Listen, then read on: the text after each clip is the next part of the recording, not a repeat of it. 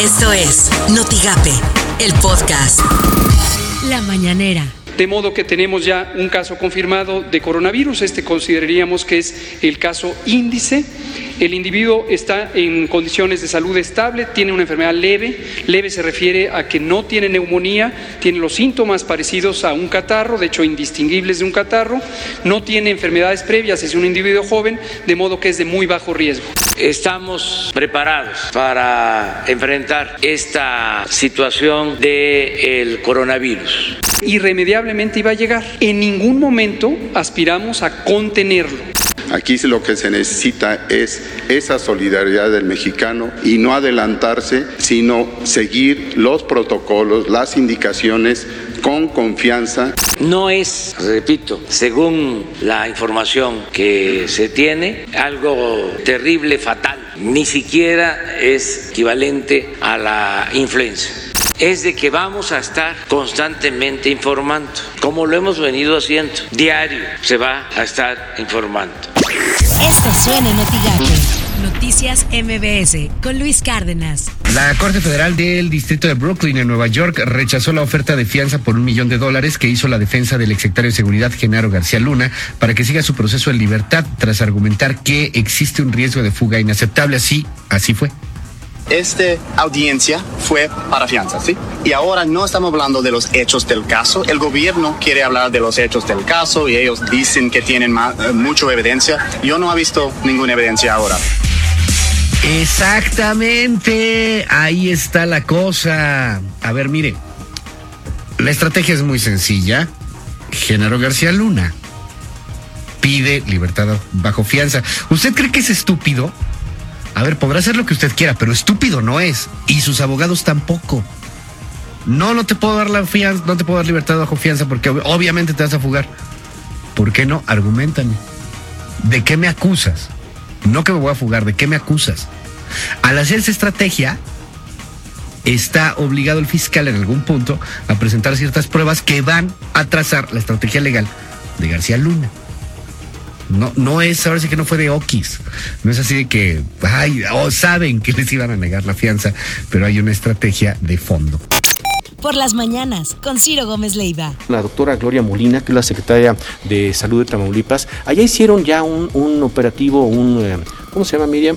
Un... Eh, eh, un simulacro. Simulacro. Un simulacro, interesante. ¿Y sabe por qué Tamaulipas? Porque Texas, el estado contigo, tiene cuatro casos confirmados, ¿no? Entonces, eh, dicen las autoridades locales, pues en cualquier momento nos puede llegar. Ellos ya hicieron y ayer se anunció que en la Ciudad de México van a comenzar los simulacros.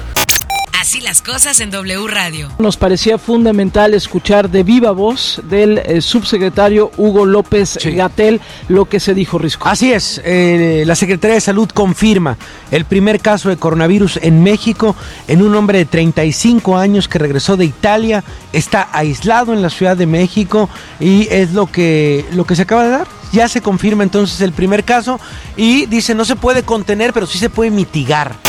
Imagen informativa con Pascal Beltrán del Río. En la madrugada se localizó un segundo caso en Sinaloa. Es un hombre de 41 años de edad que está en un hotel y ahora en aislamiento. Falta corroborar con una segunda prueba que efectivamente tenga coronavirus, pero por su relación con el primer caso se da por confirmado.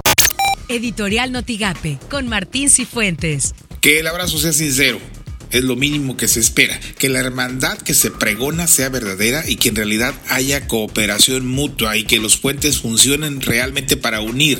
Me refiero a los encuentros binacionales que en estos días tienen autoridades de ambos lados de la frontera. En unos días será entre la alcaldesa de Reynosa y el mayor de Hidalgo.